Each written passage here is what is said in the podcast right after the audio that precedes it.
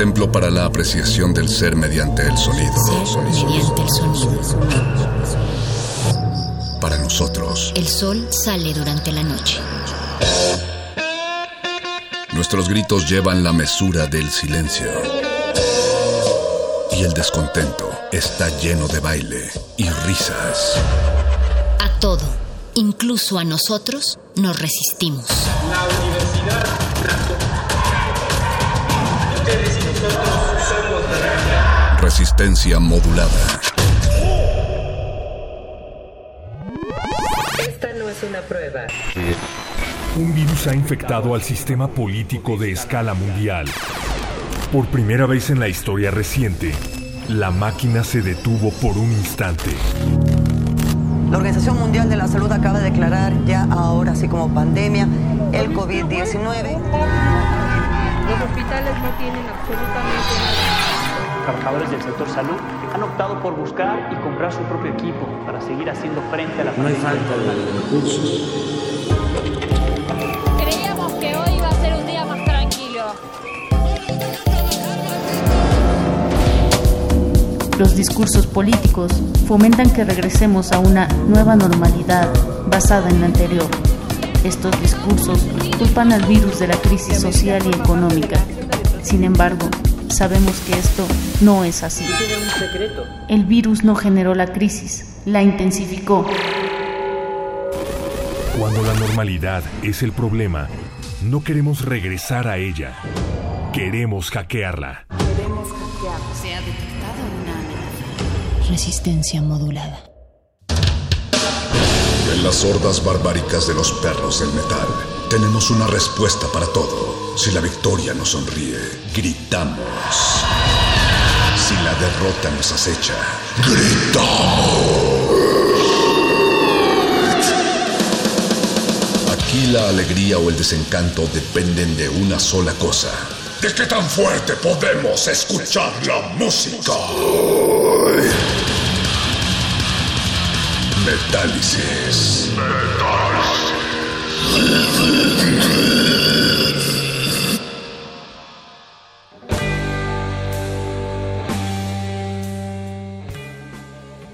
1990.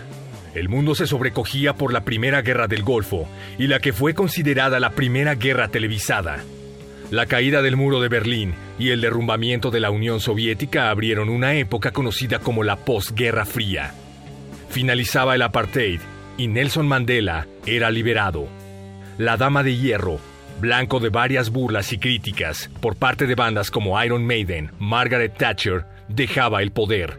Pero sobre todo, bandas muy importantes de metal lanzaban discos clásicos y definitorios para el género que siguen perdurando 30 años después. Aunque en los documentales de VH1 y MTV se la pasen diciendo que los 90 fueron lo peor que le pudo pasar al heavy metal, esta noche en Metálisis viajamos en el tiempo y te traemos este especial de algunos discos clásicos que cumplen 30 años este 2020 y después de los cuales el metal nunca volvió a ser el mismo. Empezamos. The Razor's Edge de ACDC. La leyenda australiana ha anunciado su reunión con el vocalista Brian Johnson, luego de que éste abandonara la banda momentáneamente por motivos de salud. ACDC ha subido una foto a sus redes oficiales en donde aparecen en lo que parece ser el ensayo para un próximo tour para el cual aún no hay más fechas, pero parece que Axel Rose está totalmente descartado de la ecuación en esta ocasión. Eso nos recuerda que el 24 de septiembre de 1990, ACDC lanzaba el álbum The Razor's Edge. Se trata del duodécimo disco de estudio de la agrupación y fue producida por Bruce Fairburn, quien ya había trabajado con monstruos de la talla de Aerosmith y Van Halen. The Razor's Edge es uno de los trabajos más exitosos en el catálogo de ACDC, pues vendió más copias que sus dos trabajos anteriores juntos, Fly on the Wall de 1985 y Blow Up Your Video de 1988. Del disco se lanzaron sencillos que se convertirían en clásicos del repertorio en vivo de la banda como Are You Ready, Money Talks y Thunderstruck. Del disco homónimo de la leyenda australiana del rock, Estás escuchando el especial de Metálisis de Viaje en el Tiempo a 1990, dedicado a discos imprescindibles de metal que este año cumplen 30 años.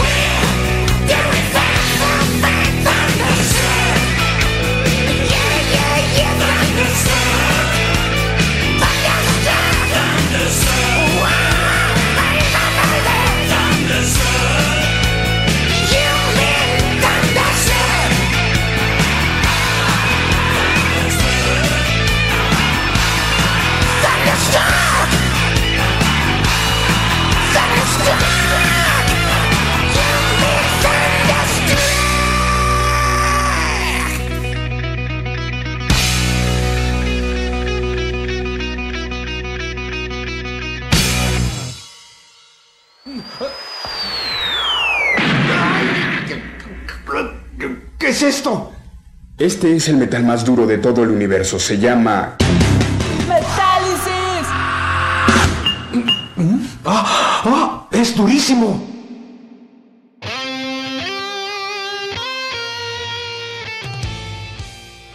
Obituary, Cause of Death. El trash, tan prolífico durante la década de los 80, comenzaba a quedarse corto en intensidad y fuerza entre los fans de la música extrema de aquel entonces. Tras escuchar a bandas como Slayer, Sodom o Destruction, los fans reclamaban más brutalidad y el aumento de la velocidad en todos los aspectos. Por aquel entonces comenzaban a popularizarse nuevas y violentas bandas con un sonido más oscuro y denso, cuyas letras hablaban abiertamente de gore, satanismo, ocultismo y violencia. Estamos hablando concretamente de las bandas que conformaban la escena de death metal de Tampa, Florida, y que dio lugar a gigantes como Morbid Angel, Dayside, Dead o Malevolent Creation.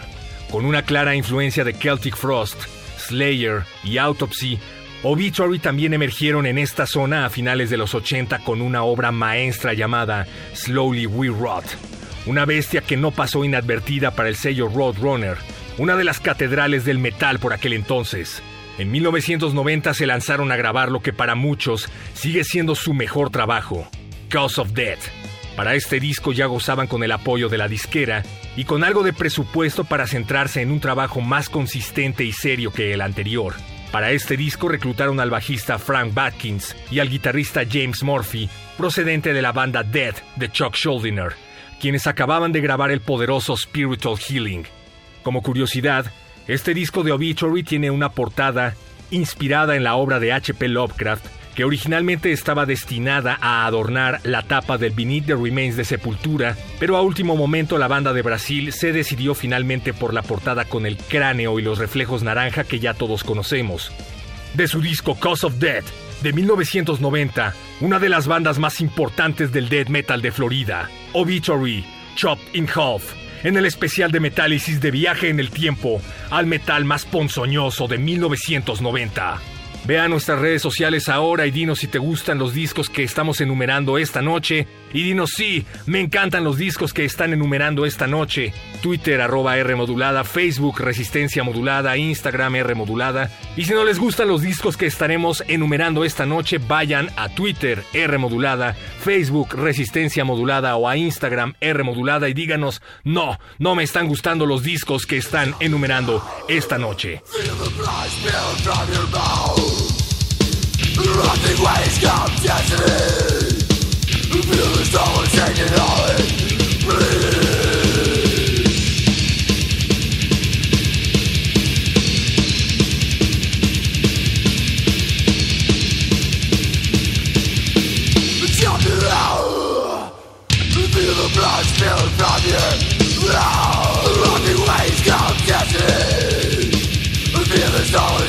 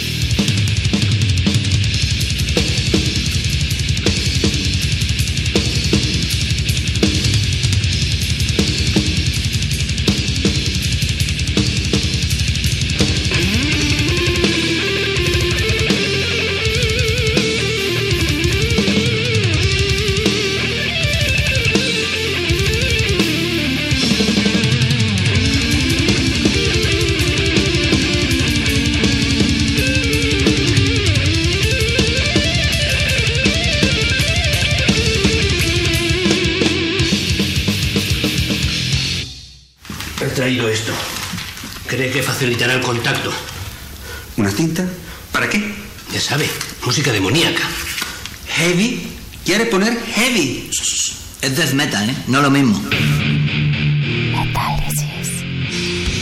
Hay algunos discos que hay que ponerlos al revés. Dead, Spiritual Healing. 1990 fue un año de grandes cambios para la banda de Chuck Schuldiner. El disco Spiritual Healing comienza con Living Monstrosity, una canción sobre un bebé nacido sin ojos, sin manos y con medio cerebro, producto de un embarazo de una adicta a la cocaína y el crack. En el pasado habían quedado las letras inspiradas en el cine gore para reflejar cada vez más el horror de la realidad cotidiana. En Spiritual Healing la banda empezaba a explorar cada vez más los aspectos técnicos y bajaba la velocidad con respecto a sus trabajos anteriores. Además, este disco fue el único que conservaba a tres miembros de la alineación del trabajo anterior. Se trata de un disco que causó reacciones de todo tipo y que hoy en día es considerado un clásico de culto, aunque no figure entre los monstruos de la discografía de la banda. Este disco se grabó entre agosto y septiembre de 1989 y la química musical aparentemente en la banda no podía ser mejor. Además de la calidad de Bill Andrews como baterista, las nuevas canciones de Chuck se fortalecieron con el poderoso bajo de Terry Butler. Sin embargo, durante esta época, la banda había agendado un tour europeo junto a Creator, pero Chuck se negó a participar en él, alegando que estaba mal organizado. A sus compañeros de banda no les importó esto y decidieron hacer la gira con el nombre de la banda, sustituyendo a Chuck con el vocalista Luis Carrizales, procedente de la banda de trash Devastation, y con Walter Trashler en las guitarras. Si bien la gira aparentemente transcurrió sin mayor contratiempo, los miembros de aquella alineación de Death fueron despedidos inmediatamente por Chuck luego de que éste tomara acciones legales, algo que no estuvo del todo mal, ya que gracias a esto, Chuck posteriormente reclutó a una de las mejores alineaciones de Death, Paul Masvidal en las guitarras, Steve DiGiorgio en el bajo y Sean Reinhardt en la batería. Esto es Defensive Personalities, The Spiritual Healing, disco de Dead, publicado en febrero de 1990 en el especial de Metálisis de Metal de 1990.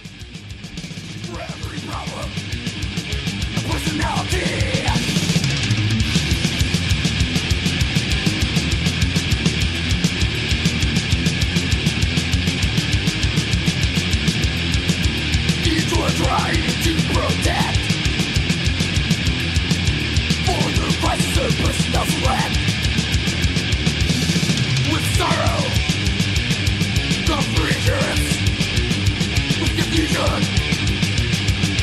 ignorance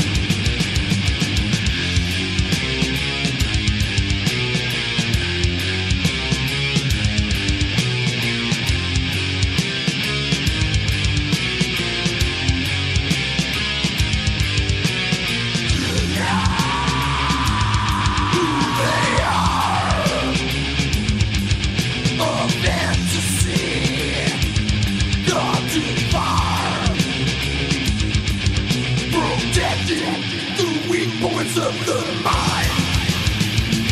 defensive personnel.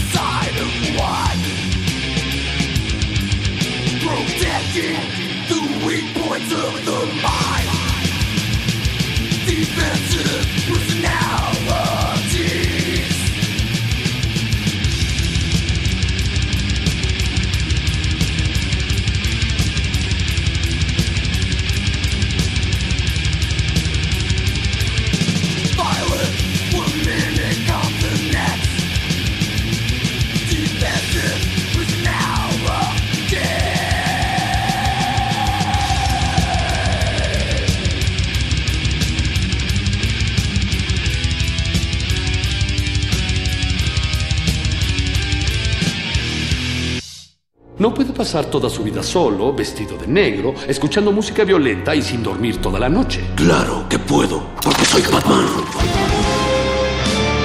Metálisis.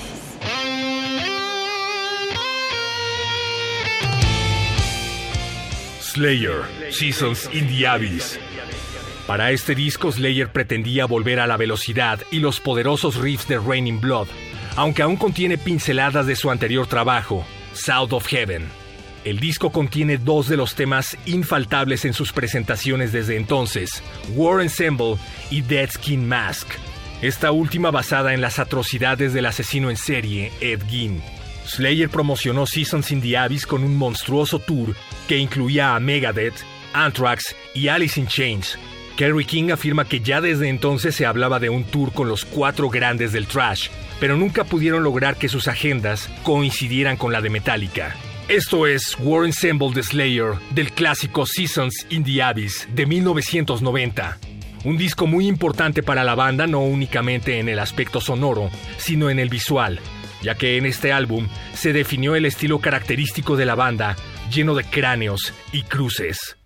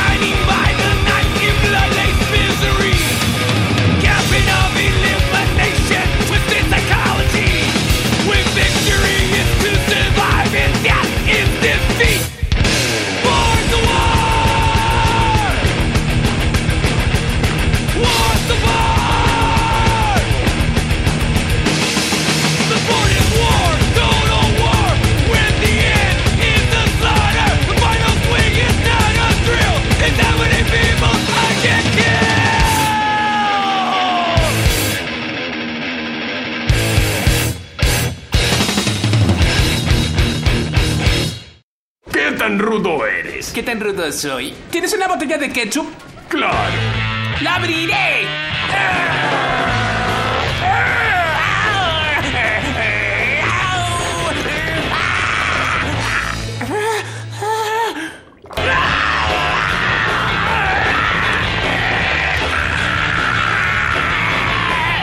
Tal vez si mojamos la tapa con un poco de agua caliente. Fuera de aquí, este lugar es demasiado rudo para ti, pequeñín.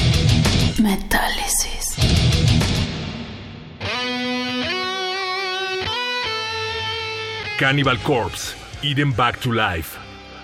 Como la mayoría de las bandas de Estados Unidos en los 90, Cannibal Corpse grabaron su disco debut en los legendarios estudios Morris Sound en Florida. Aunque el disco fue escrito en su mayoría en Buffalo, Nueva York, lugar de origen de la banda. Para Eden Back to Life, Cannibal Corpse contó con la participación del vocalista original Chris Barnes, Bob Rousey y Jack Owen en las guitarras, Alex Webster en el bajo y Paul Mazurkevich en la batería. Misma formación que engendraría los poderosos Butcher That Bird y Tomb of the Mutilated. Este disco fue censurado por su portada en Alemania, aunque la prohibición fue revocada en el 2006. La censura se debía principalmente a la portada, que presentaba a un zombie devorando sus propias entrañas. Con su debut, Cannibal Corpse se esforzó por subir la apuesta en las letras gráficas y violentas de bandas como Dead y Carcass, ofreciendo imágenes brutales y voces guturales que coincidían con la intensidad de sus riffs. Combinando cinco canciones de su demo de 1989 con seis temas recién escritos, la banda reunió una colección cruda y poderosa de melodías que resistirían la prueba del tiempo. Aunque muchos de sus discos posteriores fueron más complejos rítmica y musicalmente, sus primeros cuatro trabajos, incluyendo Eden Back to Life, tienen una ferocidad indómita que los convirtió en una de las bandas más representativas del género. Mucho de esto tiene que ver con el vocalista Chris Barnes, quien cantó con un gruñido visceral y gutural, y además escribió canciones inspiradas en los titulares de periódicos y en sus películas de terror favoritas. Esto es A School Full of Maggots de Cannibal Corpse, en este especial lleno de metal de 1990. No te olvides de ir a nuestras redes sociales y escribir cuáles son tus discos favoritos de metal de 1990. ¿Y cuáles son tus discos favoritos de metal de 1990 que sí estamos mencionando en esta lista?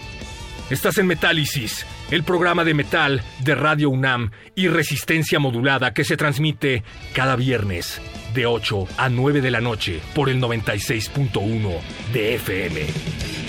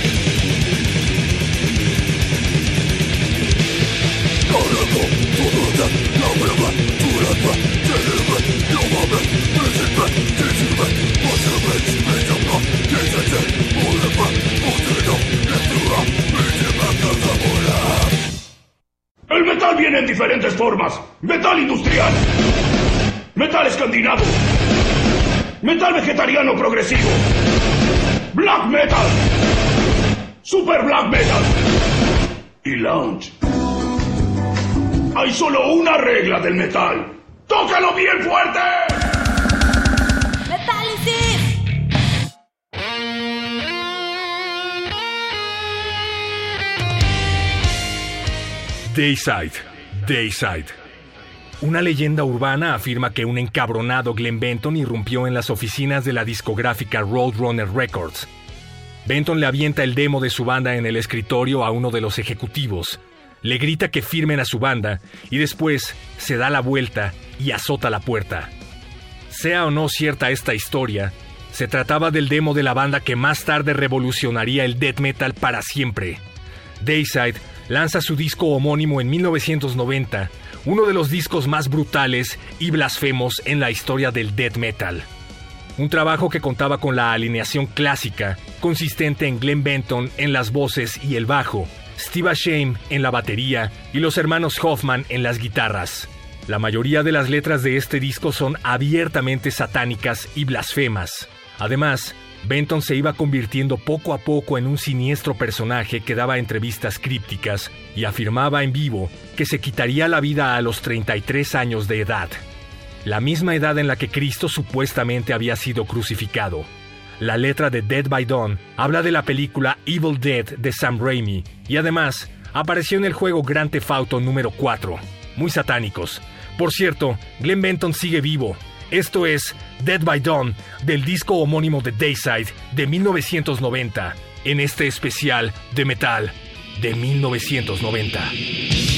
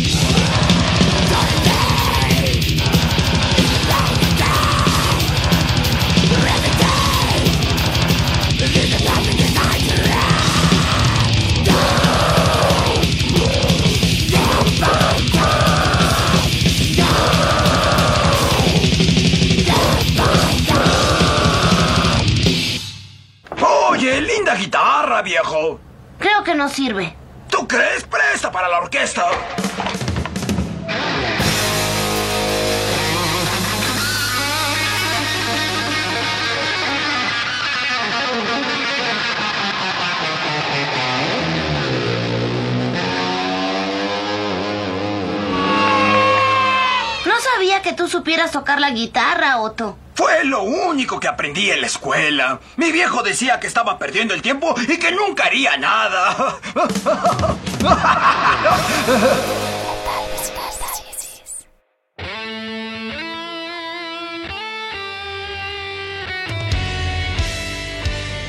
Pungent stench, for God, your soul, for me, your flesh. Para Dios, tu alma, para mí, tu carne, junto a sus compatriotas Disharmonic Orchestra y Disastrous Murmur, Pungent Stench son una de las bandas más representativas de la escena de metal extremo austriaca de principios de los 90. Se trata de una de las agrupaciones más provocadoras, soeces y grotescas que haya parido este género. Para 1990 la banda ya contaba en su historial con el EP Extreme Deformity o el mítico split que compartieron con Disharmonic Orchestra. El primer LP de Pungent Stench, bautizado como For God, Your Soul, For Me, Your Flesh, bebe de aguas de mastodontes como Autopsy, Dead o Carcass. Pero Pungent Stench crean con su música una atmósfera muy densa y repugnante. Su portada, cortesía del perturbado fotógrafo Joel Peter, hecha con cadáveres reales prestados en una morgue, deja claro que los austriacos tenían muy claro el objetivo de representar a una de las facetas más inmundas del género. Este es material obligatorio e infaltable para cualquier death metalero que disfrute de la etapa más primigenia del género. Esto es sangre, pus y jugos gástricos de Pungent Stench, aunque este es un remix que salió unos años después porque la original no está en Spotify. Gracias Spotify, gracias por nada. Seguimos en este viaje en el tiempo a lo mejor del metal de 1990.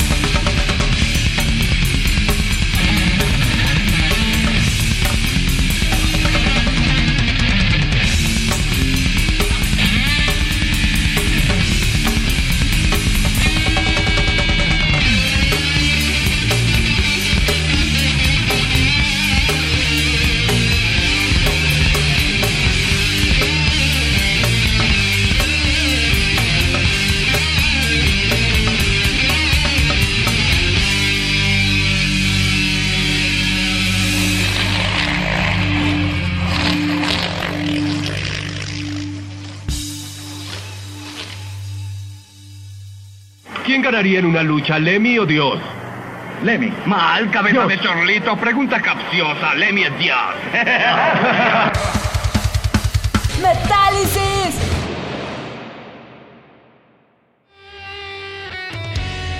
Esto es Metálisis, transmitiendo música putrefacta a través de las frecuencias de Radio UNAM 96.1 de FM y radio.unam.mx. Recuerda decirnos en redes sociales si te está gustando esta lista. Pero si no te está gustando, también es remodulada en Twitter, Facebook, Resistencia Modulada. Exorder, Slaughter in the Vatican. Para 1990 la mayoría de las bandas más poderosas de thrash habían consolidadose ya con obras maestras publicadas en el periodo de 1986 a 1989. Ahora le tocaba a una banda desconocida de Nueva Orleans tratar de conquistar su lugar como una de las bandas más revolucionarias del metal. Se trata de una banda llamada Exorder. Formados en 1986, Exorder debutó con el demo Get Root. Ya para 1990, el death metal dominaba la escena underground y las disqueras estaban totalmente volcadas a las bandas grunge. Esto y el poderoso debut de una banda llamada Pantera, quienes luego fueron señalados de calcar el sonido de Exorder, pudo haber contribuido a que esta joya del ahora llamado groove metal no trascendiera mucho más allá del underground. Una de las bandas definitorias del ahora llamado groove metal e influencia directa de bandas como Pantera. Esto es Homicide, The Exorder, del disco Slaughter in the Vatican.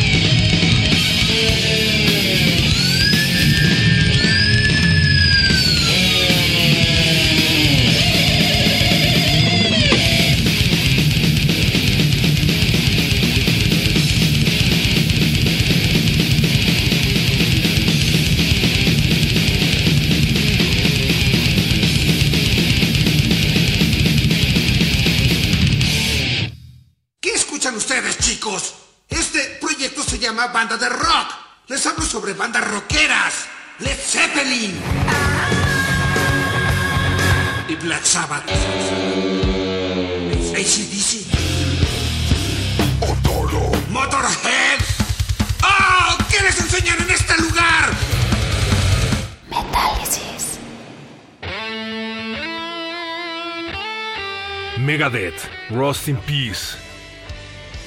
No solo se trata de uno de los mejores y más complejos discos de thrash de la historia, sino que también se trata de uno de los mejores y más complejos discos de la carrera de Megadeth, además de contar con una de las mejores y más complejas alineaciones de la banda. Por aquel entonces Megadeth estaba conformado por Marty Friedman en la guitarra, Nick Mensa en los tambores, David Ellefson en el bajo y Dave Mustaine en todo lo demás. Sin embargo, no fue esa alineación la encargada de escribir todo el material para este disco.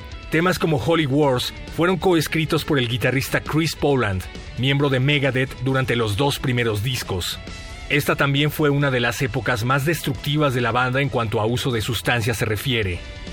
Este maldito clásico de Megadeth, y del trash, y del metal, y de la historia, lleva por nombre Take No Prisoners, y es el segundo track del inalcanzable Rust in Peace de 1990. Se trata de una mordaz crítica a la guerra y contiene una tergiversación de un lema de John Kennedy. Kennedy decía, no preguntes qué puede hacer por ti tu país, pregunta qué puedes hacer tú por tu país. A lo que Megadeth responde, no preguntes qué puedes hacer tú por tu país, pregunta qué está haciendo tu país por ti. Este fue el especial de viaje en el tiempo a clásicos del metal de 1990 de Metálisis. Muchas gracias por dejarnos sangrar tus bocinas esta noche. Nos escuchamos en el futuro. O en el pasado.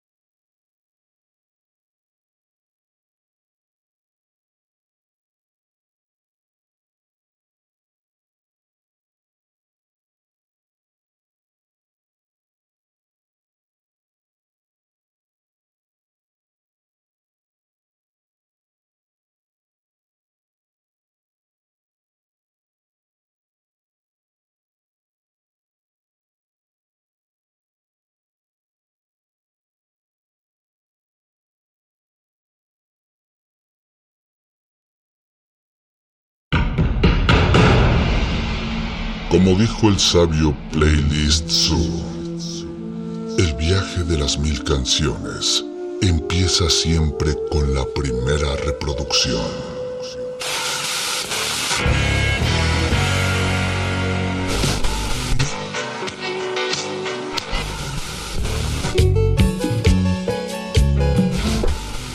A continuación, un maestro te abrirá la puerta de su lista de reproducción.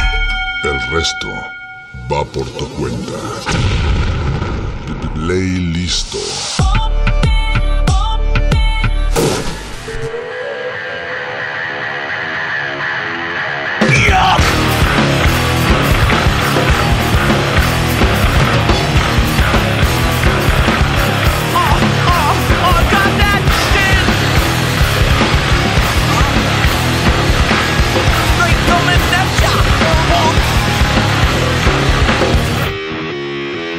Is critical digging concept. Keep on a Got you running from the law. Maybe it's that low end smoking with the freestyle. Maybe it's the thought of being on the bottom of the pile. Styles bound to the skylines. Keep 'em on the sidelines. Choking over fly rhyme You need to hop and maneuver. This ain't no joke. You're gonna choke when I'm slinging it to ya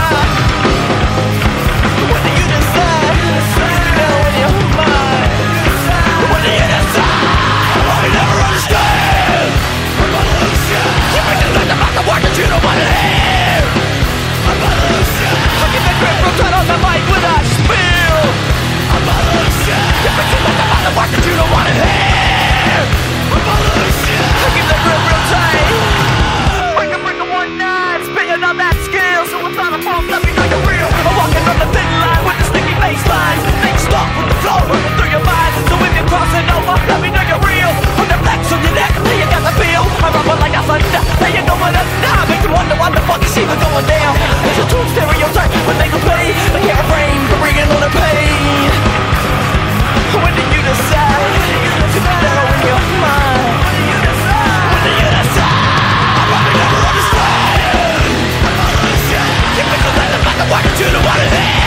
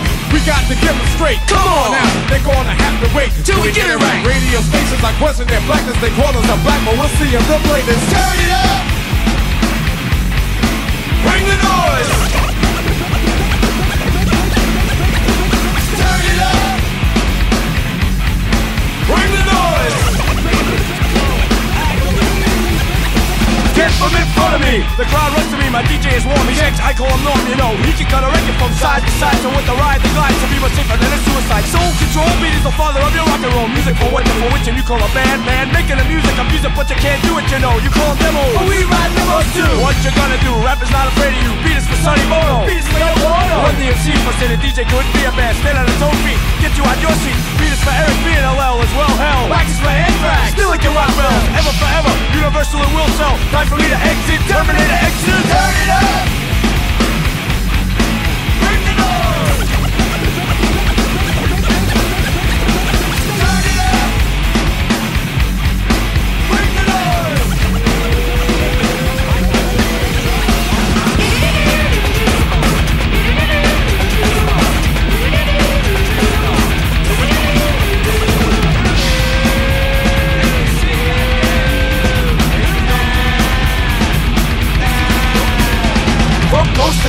To feel like a comatose. Stand, my man, the the same when I post those. Rock with some pizzazz, it will last. Wire West, roll with the rock star. You never get accepted as. We got to plead the fifth, we can't investigate. Don't need to wait, get the record straight. Hey, Monty in effect got flavor, Terminator. Extra side checks play to get paid. We got to check it out, that on the avenue. A magazine or two is dissing me and dissing you. Yeah, I'm telling you.